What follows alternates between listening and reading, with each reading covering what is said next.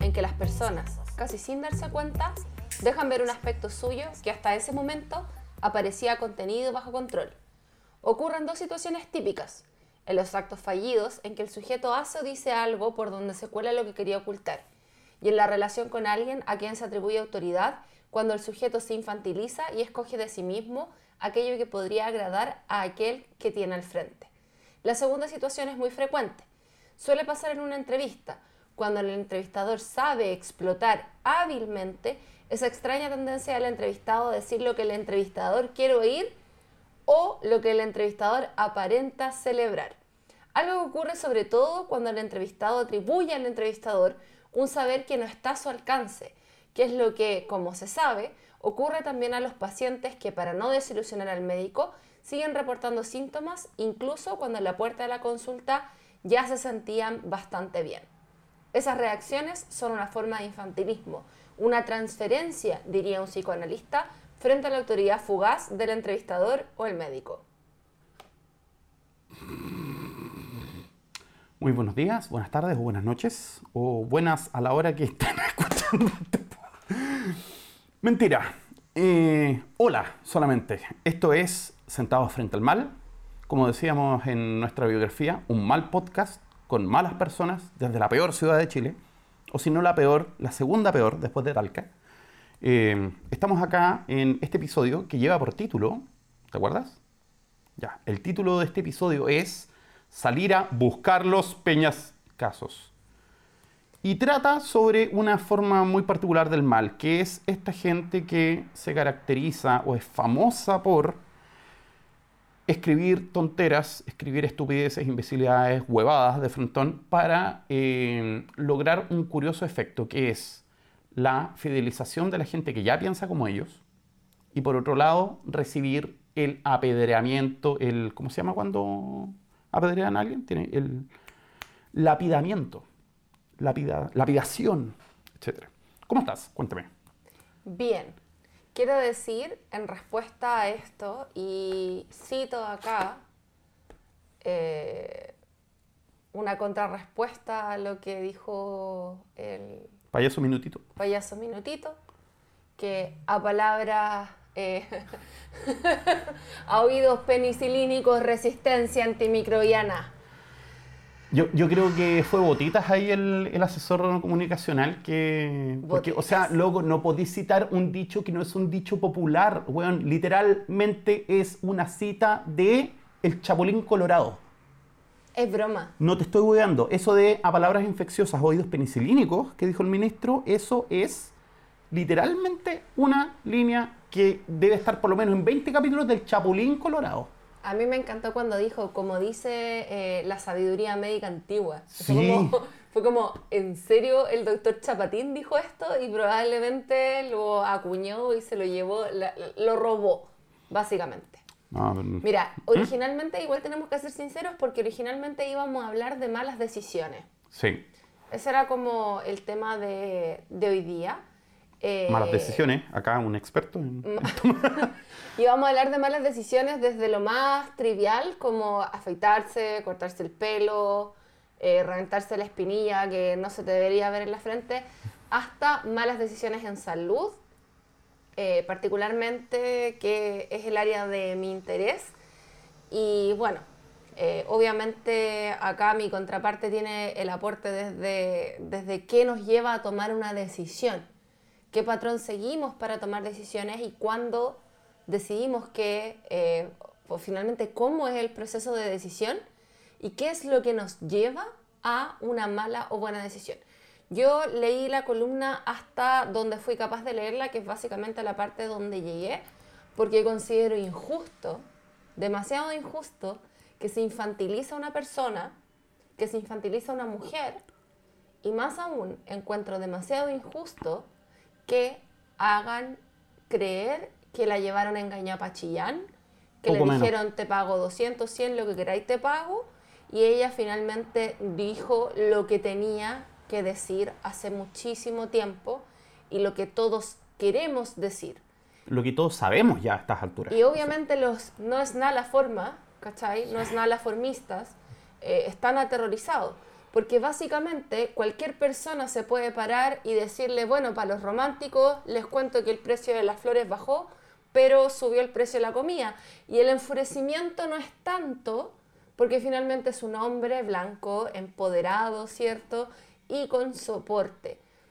Eh, en este caso, eh, si esas mismas palabras hubiesen venido de un hombre, probablemente este hombre hubiese sido quizás acusado, acusado de que eran palabras violentas, que no era lo esperado, pero su crítica nunca hubiese sido que era un show infantil o que había sido engañado por otros hombres. ¿Qué hubiese pasado si hubiese sido un hombre en esa posición con solo entrevistadoras mujeres? ¿Acaso iba a ser seducido para decir? Entonces, al final queda la sensación de que, como siempre, somos las mujeres quienes tenemos este, que tener este discurso literalmente correcto, crítico y muy centrado, muy calmado para que nuestra opinión sea tomada en cuenta. Muy centrado en el cuidado, de hecho. Así como de, preocuparse, de ser cariñosa, de ser eh, buena onda. O sea, dejémosle la agresividad a, a, quien le corresponde. A quien le corresponde, a los hombres, exacto. Por supuesto, los que saben, ¿ah? Entonces, eh, cuando pensamos en, en hablar de repente del mal, estas cosas hacen mal. Mm. ¿Ya? No es, no es eh, cuando le ponemos a este podcast sentado frente al mal, quizás con una pregunta muy filosófica como ¿qué es el mal? Vemos que el mal quizás está en estas acciones intencionadas que buscan desviar la atención de lo importante. En estos discursos que son básicamente cortinas de humo, en el fondo. El fondo. El fondo de esto es que el manejo ha sido mal. Pésimo. Y eso no hay quien lo pueda sacar. Y si alguien está construyendo su legado en base a personas detenidas de manera injusta, ojos menos, muertes, cerca de 29.000 personas fallecidas por el mal manejo de una pandemia, prefiero no tener ese tipo de legados y hacer un borrón gigantesco a todo lo que ha pasado en estos últimos cuatro años. Ouch. Mira, yo tengo un tweet acá a la vista de nuestro amigo Andrés Kalaski.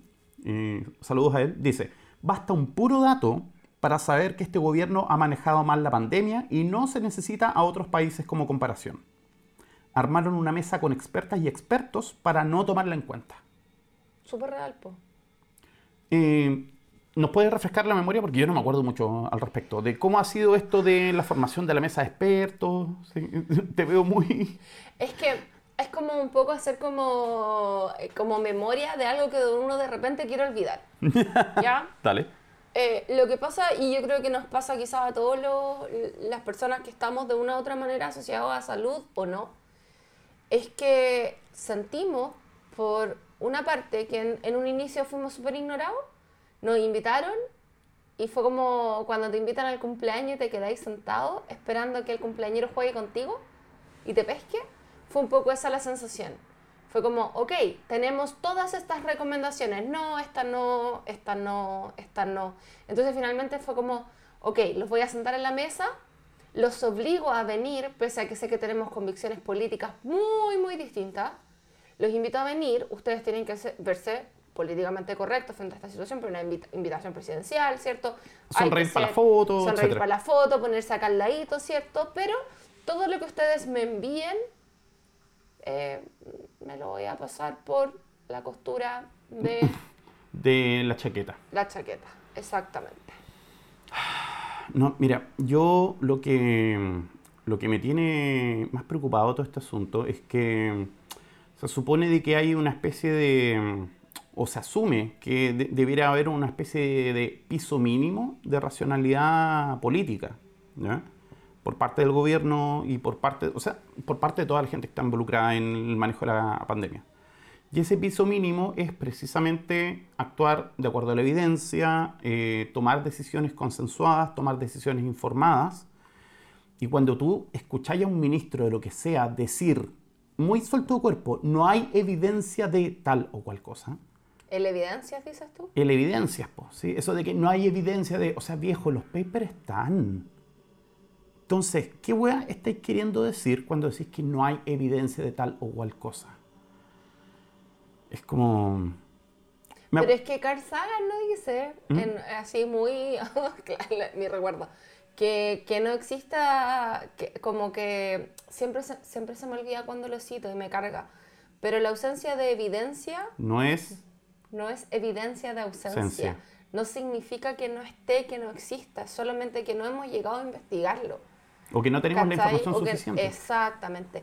Entonces, al final, al final termina, termina siendo esto eh, una pelea y, como siempre, dejando a la ciencia como ahí en entredicho. Los Mm. científicos dicen esto, los científicos dicen aquello y terminamos con fases 2, con mall abierto, restaurante abierto Con gimnasio. gimnasio, gimnasios cerrados. Eh, terminamos con eh, estos permisos extraños de vacaciones por dos semanas de una zona que no está con una fase crítica, con altos contagios, a eh, en misas en Zapallar, ¿cierto? Que sí, sí, o sea, si estamos hablando, si, si esas eran las misas para las que querían dar permiso, perdónenme, pero no, no me parece. Así como, tan, no sé, po, ¿cachai? Medidas que, que para el centro suenan súper normales, como hagan las clases con las ventanas abiertas, ¿cachai? O váyanse en el transporte urbano con ventilación, porque en Santiago no llueve nunca. Pero acá tú metías a los cabros en el sur a una sala y le pedís tener las ventanas abiertas y uno, se van a morir de frío, Literalmente. va a llover todo el rato, Sí, se va a mojar se todo. va a mojar todo, tú no podís mantener la ventana abierta en, en el transporte, el transporte acá funciona con colectivos, van cinco personas juntas. Sí, O una Ya. micro chiquitita. Pero no llueve todo el tiempo, sí, está bien, no llueve todo el tiempo, pero literal que no estás pensando en medidas que no sean para la zona centro, que no sean para Santiago. Y sí, en efecto, ahí vive más de la mitad de la población de nuestro país, pero eso no significa que la otra mitad no sea igual de importante. Sí. ¿Cachai? Entonces ya, comparémonos, nos comparamos con otros países, ya, perfecto, nos comparamos con países vecinos, sí, nuestro manejo de la pande- pandemia va mucho mejor, la vacunación, uh, topeando todo el rato, porque eso también genera una sensación de seguridad para las personas. El hecho de que tengamos, porque ahora la campaña ya cuando tienen este matinal en donde dan la información y la notificación, ya no hablan del paso a paso o no está el paso a paso tan presente o las medidas de prevención tan presentes, sino que hay un gran yo me vacuno, ¿cierto? Con el símbolo de la paz y es lo que mantiene y promociona el gobierno. El problema es que la vacunación en este punto es para personas que tienen actividad económica en estos momentos de riesgo, como el personal de la salud, ¿cierto? Para los adultos mayores que por lo general tienen poca movilidad, pero la población que trabaja, que es laboralmente activa, en estos momentos no está protegida. No está Y accediendo. es, la pro- y es la población que se está moviendo. Obviamente, la gente del CABEI, ¿cierto? Cuando propone este esquema de vacunación, lo hace pensando efectivamente en, ok, los trabajadores de la salud tienen un 44% más de probabilidades de contagio, sobre todo si están en lugares que son COVID, ¿cierto? La población de adulto mayor es la población más afectada de manera grave por el virus. Ok, hagámoslo. Pero evidentemente a medida que vais vacunando, la población que se sigue movilizando, se sigue contagiando, se sigue enfermando y por eso, a pesar de que tenemos una muy buena vacunación, la velocidad de propagación del virus sigue siendo mucho más rápida que la capacidad que tenemos para vacunar.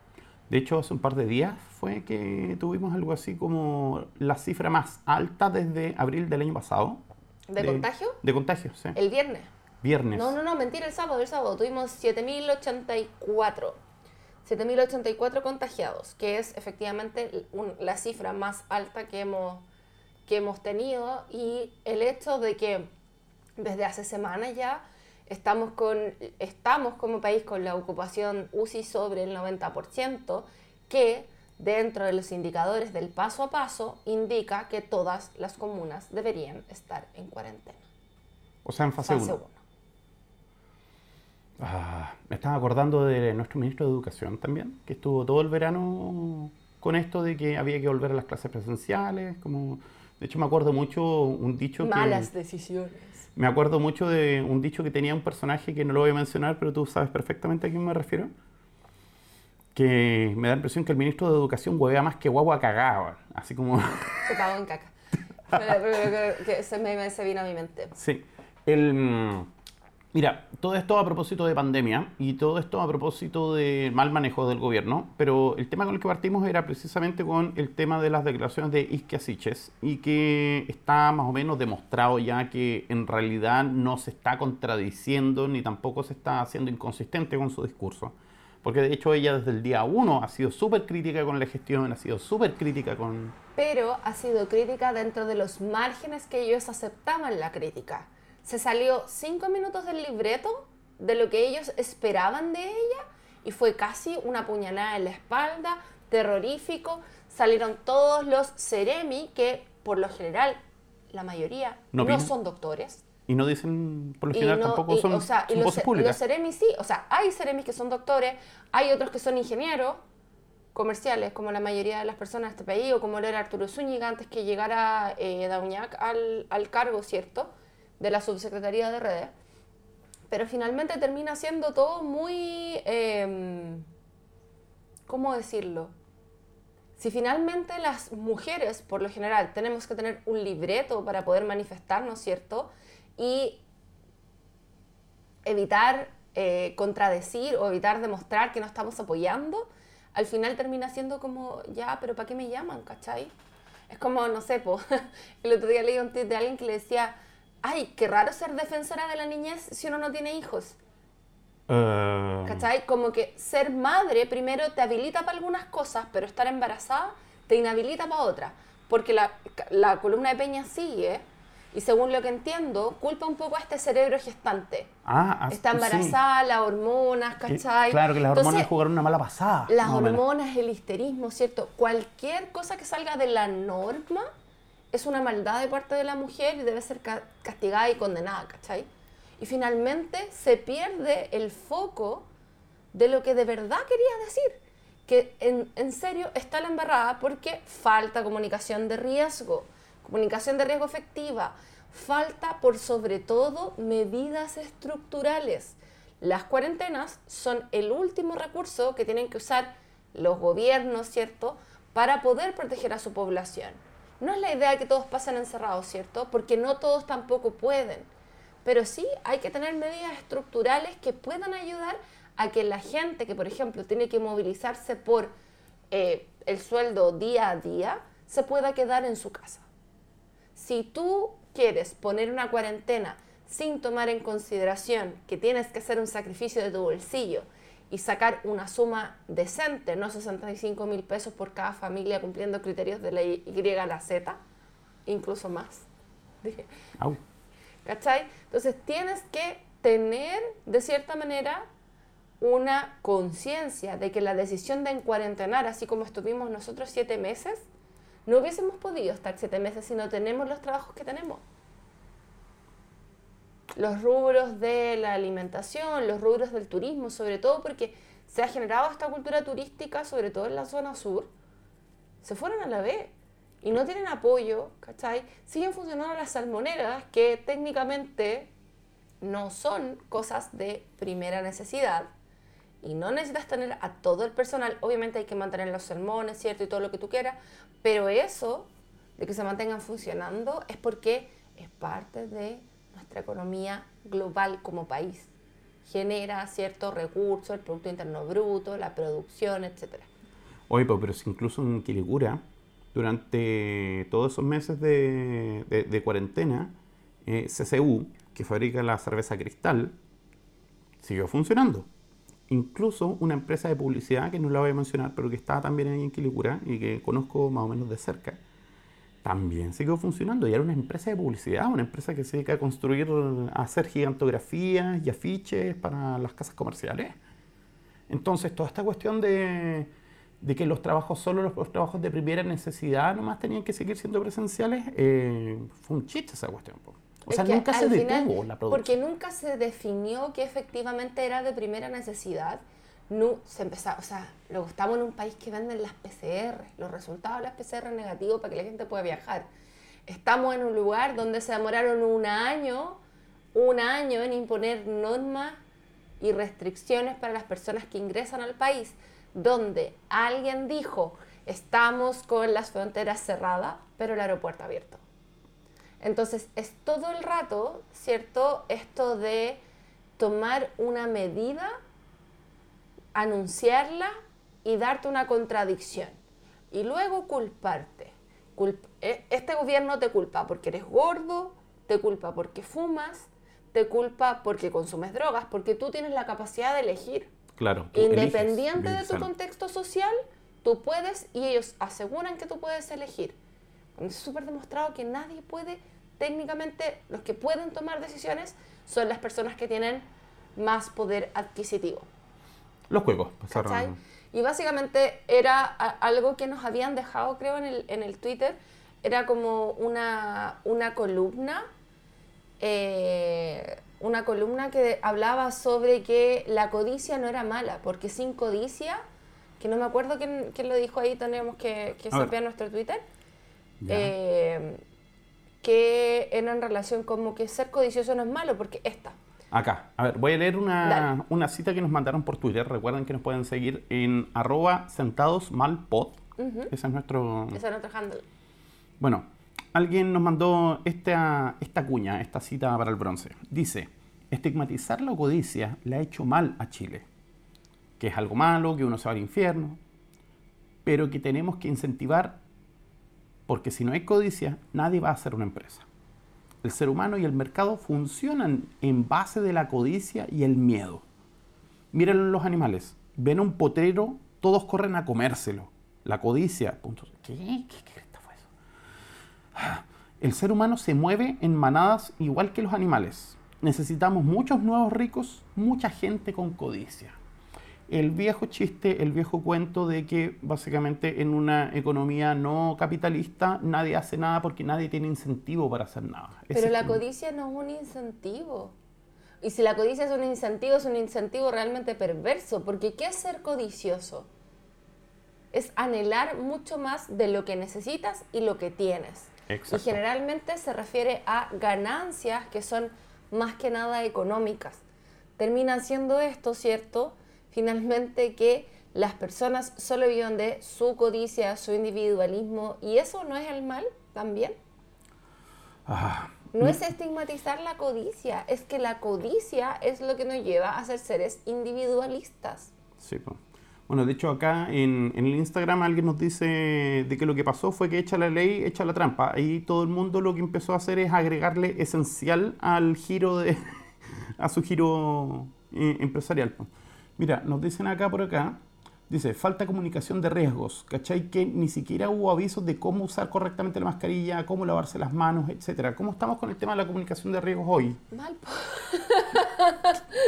Hemos mejorado un poco. Eh, yo creo que el tema que obviamente hay más gente que sale a la calle con mascarilla, hay menos esta cuestión, ay, no me pongo el bozal y la cuestión como que esa gente que hacía como la pandemia y esas cosas. Ah, los Meten, meten harta bulla, pero en verdad no han afectado tanto como las personas, eh, si usan o no usan mascarilla. ¿Cachai?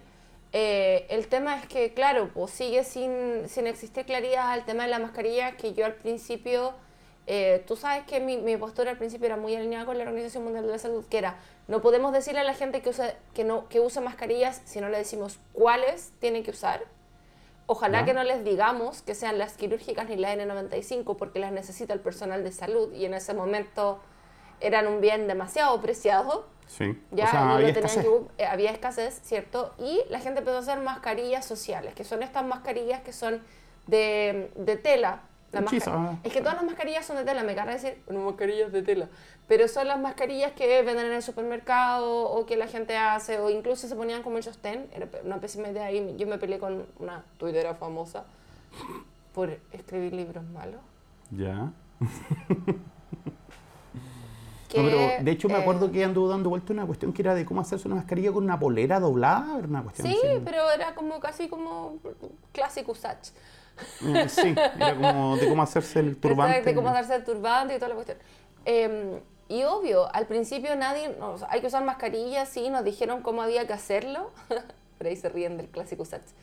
Eh, nos dijeron cómo había que hacerlo al principio, pero después llegó la vacuna y la vacuna se instaló porque la vacuna ha resultado en un hecho y en el gran y único hecho donde el gobierno, entre comillas, se siente victorioso. ¿Ya? ¿Cachai? De esta pandemia. Porque es lo único en donde estamos primero, ¿cachai? Y como es a lo único que importa en esta mente eh, individualista y codiciosa es ser el primero, es ser el mejor, como ahí somos los mejores, vamos, la vacunación, ¿cierto? Y le hemos dado como caja la vacunación, Sí. ¿cierto? Pero no le hemos seguido dando de la misma manera a el distanciamiento social, las áreas ventiladas, el uso de la mascarilla, evitar, ¿cierto? La gente que puede no hacer eh, trabajo presencial, que no es esencial en su lugar de trabajo, no debería ir a trabajar. Si, sobre todo si tiene la opción de teletrabajar. No tiene ni un sentido. Pero, insisto, muy probablemente esa gente es de las mismas personas codiciosas que piensa que al ojo del amo crece el buey. Era engorda el caballo Un también. el Bueno, sí, caballo, algo gordo el ganado, etc. ¿Cachai? Mm. Entonces creo que creo que hemos tenido un gobierno muy malo para el manejo de la pandemia, pero como siempre, y yo creo que aquí es importante, nadie cree que le vaya mal al gobierno cuando están manejando una emergencia así, ¿cachai? Pero de verdad ya uno se chorea del gaslighting y se chorea de la sensación de que es 10 el mes 18 o el mes 20 del año 2020. Yo creo Mm, que... Del 2019 incluso, No, yo creo. no, no, porque ¿Mm? nosotros el, el dos- mira, nosotros el 2019 Sí. sabíamos del, viene, hay un virus en China, no, no va a Ah, pasar nada. sí. Y la típica, no, pero si nosotros tenemos la cordillera de protección natural, bueno, alguien se le olvidó que habían aviones, que, teníamos, que tenemos muchas personas que vienen de Ox- Oriente, iba a decir Occidente, que vienen de Oriente, que vienen de Oriente, tenemos tratados, eh, hay aeropuertos enormes donde las personas que, muchos chilenos que viven en Europa o en otros países, ¿cachai? Tienen que hacer escala y de esa escala venir. Entonces, va a empezar y empieza a pasar esta... mm, esto de no, pero si a nosotros no nos va a pasar. Y cuando eh, se reporta el primer caso, porque no sabemos cuándo estaba el virus desde antes, se reporta el primer caso ya en, en el 2020. Sí, pero en todo caso yo cuando decía 2019 no me refería exactamente a la pandemia, sino que me refería Al mal manejo de todo en general, desde el Oh. estallido en adelante, o de antes incluso, si se quiere. Porque el tema con el estallido es que a mí nada me saca de la cabeza la idea que todo lo que pasó del octubre en adelante se podría haber evitado con un gobierno más dialogante, con un gobierno menos represor. Y esa ha sido la tónica desde ese momento hasta ahora. ¿Cierto? Sí. Entonces, por eso para mí esto, eh, o sea, el tema de la pandemia, lo que llegó, de hecho yo me acuerdo el año pasado, lo conversé contigo, lo conversamos, eh, yo tenía miedo de que la pandemia significara eh, un pase libre para el gobierno para seguir haciendo las huevas que quisiera hacer. Pero si lo siguen haciendo, porque sigue habiendo gente que protesta. Que protesta. Y efectivamente siguen haciendo lo que quieren. La Claro. cantidad de efectivos policiales, la guagua gaseada en Bajos de Mena, me está iliciando, ¿cachai? Una de las comunas más, o sea, Puente Alto, una de las zonas más pobres de Puente Alto, ¿cachai? La cantidad de efectivos policiales, la estupidez de Baquedano, Mm. ¿Cachai? O sea, empecemos y vamos sumando más las decisiones. ¿Cachai? Ok, espacio riesgo, gran mal decisión. Gran mal decisión. De hecho, ¿se ocupó alguna vez? Me da la impresión que No, no. no tengo certeza de No si se ocupó o no. Pero entre medio, además, en la mitad de una pandemia, al borde de, todo tu, de toda tu capacidad, se te quema un hospital. O se te inunda, ¿no? creo que uno... Se inundó, bueno, Sí. algunos se inundaron, pero se quemó un hospital que tenía una ocupación UCI súper grande. Entonces ahí hay menos camas. Habilitamos camas, pero no tenemos personal. El personal que está, está a doble turno. El personal que está a doble turno ya está reventado. Entonces se empieza a sumar y empieza a hacer esta pendiente resbaladiza que además tiene una bola de nieve gigante en la que va arrastrando todo lo que vienen y además tú tienes un gobierno que lo único que se dedica es a tirarte gas, literal, Sí. a, a ir A gasearte. a gasearte, ¿cachai? O a hacer gaslighting y a responsabilizarte de no quedarte en tu casa. porque tú no te quedas en tu casa, pero si no tengo que comer, ¿cómo me voy a quedar en mi casa? Claro. Bueno, tam- tampoco ayuda mucho a ver a cuicos que se aprovecharon a la primera para hacer reuniones sociales y juntarse con las amigas, con las mejores, a tomarse un- una cosita, etcétera. Acá las del Everest y, y la misa y que Juanita se agarró con Pepito, ¿cachai? Sí, o sea, esos son los casos más mediáticos, La, mam- pero... la mamá de la Colomba al principio de la pandemia. ¿No, Sí. te, ¿no te acordáis que Carlos Pilasi, que es un doctor, eh, le respondió a la mamá de la Colomba? La mamá de la Colomba quería hacer un, un homeschooling para que las niñitas estuvieran right on track, Ya, eh, para que estuvieran estudiando, ¿cierto? Porque no sabían si iban a, a tener el colegio abierto. ¿Me cacháis? ya. Entonces, para que las niñitas estuvieran right on track, las quería juntar a todas en una casa a estudiar. Así de hueones son. y así de maldadosos. Eso, eso es maldad. Esa, esa, esa es codicia en un nivel que yo no entiendo. Y no- te juro que no, no, no me puedo explicar y nunca voy a tener el poder adquisitivo para poder explicarme esto. On the right track. Mira, yo, el- o sea, cuando mencionaba esto de los carretes, de, o sea, obviamente tenemos en mente los casos mediáticos, la mina debajo de la cama, las, mi- las misas clandestinas, toda esa cuestión, pero No me filmé, esta es una fiesta privada. yo creo que incluso sin haber visto noticias y sin haber visto diarios o cosas así, yo- loco, tú abrís Instagram y hasta el día de hoy, loco, todos los fines de semana. Y yo que sigo como a 40 personas nomás, sigo viendo reuniones de gente que se junta a, a hacer cuestiones, ¿cachai? Entonces, ¿No te da rabia? me da, me da rabia, weón. Yo, puta, no veo a mis papás desde octubre. ¿Qué Desde octubre cuando fuiste a votar. Sí, y tú no ves los tuyos desde... Febrero, Febrero del año pasado. 2020. Eh, y aquí estamos, pues. Bueno. Mira, esto de catarsis, ¿cachai? Es como, no Sí, sé. no, estoy muy enojada con, con el señor de los Peñascasos. Sí, eh, Es que como no, no entiendo, no Yo- entiendo cómo esas personas tienen, te juro que no entiendo cómo tienen tribuna. O sea, lo entiendo, pero no lo comparto. mm. Mira, Chico Peña, yo a Chico Peña le tengo una, un odio parido desde muchísimo antes que fuera famoso incluso. Pero eso son- es por razones que no vienen al caso. Es porque... Ah, no, ya. No, mm, quizás otro día lo cuente. Pero eh, tengo una historia ahí con Chico Peña que afectó mi futuro laboral en malas. Entonces, es como que... Ah, le- bueno, sí, lo recuerdo. le- sé, sé de lo que hablas, pero creo que no. Este no es el lugar, quizás. No, no es el lugar. No es el lugar. No, Y definitivamente. tampoco el momento. Ya, pero sí, yo creo que, y para ir cerrando, porque nos quedan algo así como 10 minutos, creo. Sí, nos No quedan sé, como 10 minutos Yo de... encuentro que ando muy combativa y, y enojada por la vida. Em, como para ir cerrando, precisamente a mí me quería que conversáramos un poquitito respecto a este curioso fenómeno. Eh, o sea, por- es curioso porque es desopilante, la verdad. Eh, de hecho, a ver, voy a ir a mirar a Twitter acá, porque me mencionaron algunas personas. No solo está el tema de esta columna de Carlos Peña, está Patricio Fernández Chadwick, digámoslo con sus dos apellidos, Patricio Fernández Chadwick, que es el director de The Clinic, y que es... eh, no se le ocurrió nada mejor que hacer un chiste con el nombre de un centro de detención de, y de tortura de la dictadura. Sí, lo vi, ¿ya? lo vi.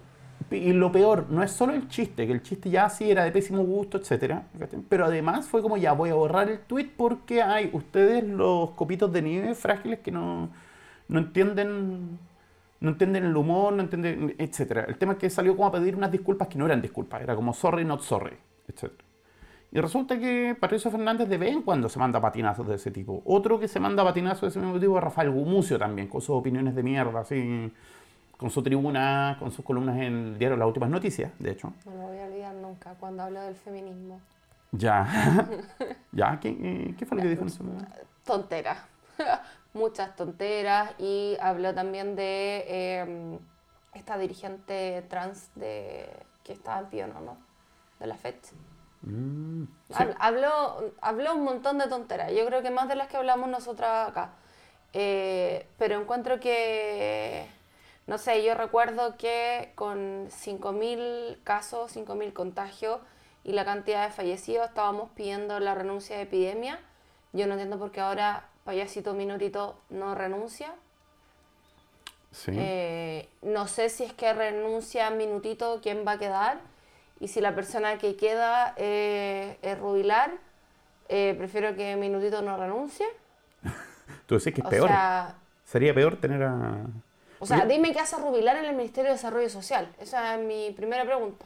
Mira, Carla Rubilar, de hecho, hace un rato anunció en Twitter que si es que Isquia Siches no pedía disculpas, se iba a salir del colegio médico. Uh, qué gran pérdida. Una gran pérdida, exacto. Pues si los colegios profesionales también tienen un montón, tienen, todos los colegios profesionales tienen o no un, un tema político. ¿sí? Claro. Uno puede decidir perfectamente salirse del colegio o no colegiarse si no está de acuerdo con lo que impone o dice o con los representantes que tiene el colegio donde, donde uno puede estar. Yo no estoy colegiada, ¿cachai? Pero eso no significa que no pueda tener una opinión o que pueda estar, no pueda estar a favor o en contra de lo que opinan mis colegas, por- porque es como lo mismo, ¿cachai? Es como ser mamá te habilita para ser defensora de la niñez, ¿cachai? Estar colegiado te habilita para tener opinión. ¿Qué es esto? ¿Cachai? Sí. Eh, mira, me menciona más gente. El, el tipo este del Fontaine. ¿Cuál Fontaine? ¿Era Arturo Fontaine? No Fontaine? sé. No me acuerdo, ya, pero. no, o sea, no tengo tanta memoria para acordarme de, de todos los imbéciles con tribuna que hay. Pero bueno, la familia Kaiser también. Eh, tenemos. ¿De o sea los que- calzones, dices tú? Eh, ¿La de los calzones, Kaiser? No, pues Axel y su hermano, el, Ah. el abuelado que andaba diciendo de. ¿Qué fue lo último que ¿Cómo dijo se el llama hermano? ese Kenneth? Kenneth... Kenneth Bunker. Ese es otro también que es bien malo. Sí. Hermógenes, Hermógenes Pérez de Arce, que ya está retirado, pero eh, famoso columnista del Mercurio de ¿Ese ultraderecha. de señorita primer anal o ese es otro? No, no, ese, eh, ese es otro. no De la carrera. De la carrera, sí. Ese, Ese. Gonzalo La Carrera, que creo que es periodista y director de una radio, anal- parece. Dije anal en un podcast. Eh, creo que era de la radio de agricultura, no estoy seguro, la verdad. Pero bueno, si quieren información de calidad, este no es el lugar. Claramente Eh, no. no somos periodistas. Eh, Gonzalo de Gumucio- la carrera no soplan. Por Sí. ahí. Eh, a ver, Gumucio nos dicen acá. Gumucio, oye, Gumucio es, es bien odiado, es bien. Mira, a mí, Sí. a mí eh, museo me caía bien cuando estaba en Plan Z. ¿Ya? Lo encontraba así como piola. Pero después de eso, me, sus columnas fueron como horrorosas. Barnken mencionan acá. Ah, ya, pero ese es como tu, ese es como tu afrenta personal. Sí. Encuentro. Como que te lo hayan mencionado, es como ahí para Sí. calar. Tomás Jocelyn Holt también, que estoy seguro de que por el solo hecho de haberlo mencionado este pod- podcast va a escuchar el podcast y va a, a Va a reclamar. su- va- no, va a pedir que por favor lo mencionemos, pero no, no lo hemos mencionado. Eh, ¿Quién más? Los tweets de Pato Fernández, sí. Melnik, el chancho Melnik. Eh, mira, yo creo que no es casualidad de que casi toda esta gente que hemos mencionado, una sea de ultraderecha, y el hecho de que sean de ultraderecha hace que la explicación de este fenómeno sea súper, súper fácil, que sea súper simple, encuentro yo. Y es la siguiente. Básicamente, esta gente que sabe que cae mal, y es gente que sabe que lo que va a decir va a caer mal y va a generar controversia. ¿Cuál es el punto? La controversia que genera hace que ese mensaje llegue a todas partes, sobre todo a esa pequeña minoría, entre comillas, radicalizada, por no decir ahueonada, de frontón, al viralizarse, digamos, este mensaje, que es un mensaje de odio, literalmente, lo que hacen es llegar precisamente a esa minoría de gente que a lo mejor no se informa tanto o que a lo mejor no pesca tanto, pero que se siente fuertemente identificada con ese mensaje. Esa es la cuestión. Yo hace una cachada de tiempo recuerdo haber hecho una investigación sobre el concepto de hate advertising, de tener como estrategia de marketing el hacer tonteras, estupideces o decir tonteras, estupideces. Porque precisamente la indignación es un excelente motivador para compartir. Cuando yo veo algo y ese algo me indigna, yo no puedo aguantar la tentación de citar el tweet, sacar el pantallazo, compartir el pantallazo. Es como que, bueno, esto es, esto me indigna y me imagino que la mayoría de ustedes también le indigna, ¿cierto? ¿Y qué logramos con eso? Amplificar. Viralizamos, amplificamos ese mensaje. Y para mí, el gran problema con esto es que la alternativa de decir, ya, ¿sabes qué? Yo no voy a entrar en el juego de este weón. Yo no voy a amplificar su mensaje. No lo voy a pescar, lo voy a ignorar. La, la, la, ¿Cómo era? A palabras infecciosas, oídos Oídos penicilínicos. penicilínicos. Si yo hago eso, estoy realmente ayudando a frenar al weón en, en- en cuestión. al No. idiota en cuestión? No, porque básicamente igual no estoy haciendo nada. Lo que pasa es que está el tema de lo que siempre hemos conversado, del, del activismo de las redes sociales y el de ser muy activo en las redes sociales, pero quedarse en la casa sentado, ¿cachai? Claro. Entonces, eso, eso igual es un problema y, y creo que, no sé, después pienso todos los activistas del K-pop que lograron hacer eh, algo que no me acuerdo qué fue. Ah, lo de Trump, cuando evitaron co- como compraron los asientos o llenaron los asientos con como con puras cuestiones de K-pop Sí. en el rally de Trump. Sí, y digo, pucha, reservaron... activistas digitales, Sí. ¿cachai? Eh, son, son quizás personas que sí se manifiestan y que manifiestan su enojo, pero eh, lo traducen el- de una u otra forma en una manifestación que tiene, que tiene un cierto peso, ¿cierto? O que, o que lleva algo. No sé, siento que nosotros al hablar de esto también de cierta manera estamos, Estamos cayendo amplificando, estamos cayendo en el mismo juego. De hecho, es... Disculpa que te interrumpa. Dale, dale. Eh, es- mira, lo que de hecho me acabo, acabo de cachar esta cuestión. En diálogo con alguien en Twitter, eh, estaban poniendo algo así como, miren la portada imbécil de las últimas noticias. ¿Ya? No me acuerdo qué, qué portada era, era una portada así muy buena, en un... Cuando debería haber sido portada el tema del escándalo del perdonazo al, al casino en Joy y que Piñera tiene platas metidos ahí, etcétera. Debería seguir siendo un tema. y, debería seguir no- siendo tema. Pero empezamos a llenar de columnas y además apareció la tapa de la izquierda. Exacto. Ahora, el punto es, y yo me acuerdo que, no me acuerdo con quién era, que dijo, mira la, mira la portada imbécil de las últimas noticias. Y yo le dije, mira, las últimas noticias lleva entre 10 y 12 años funcionando con la siguiente dinámica. Todas las notas se publican durante el día.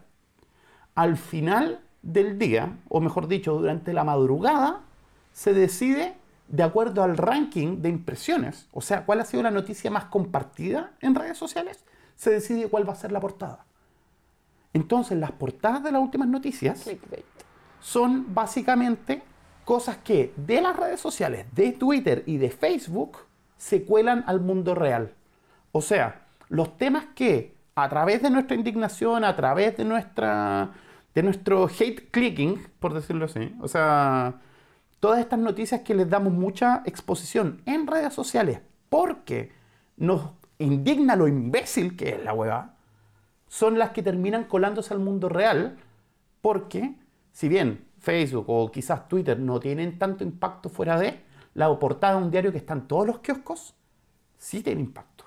Porque llega precisamente a la gente que va a trabajar todos los días, la gente que mira el diario en el kiosco, mira el diario en el paradero, la gente que compra el diario.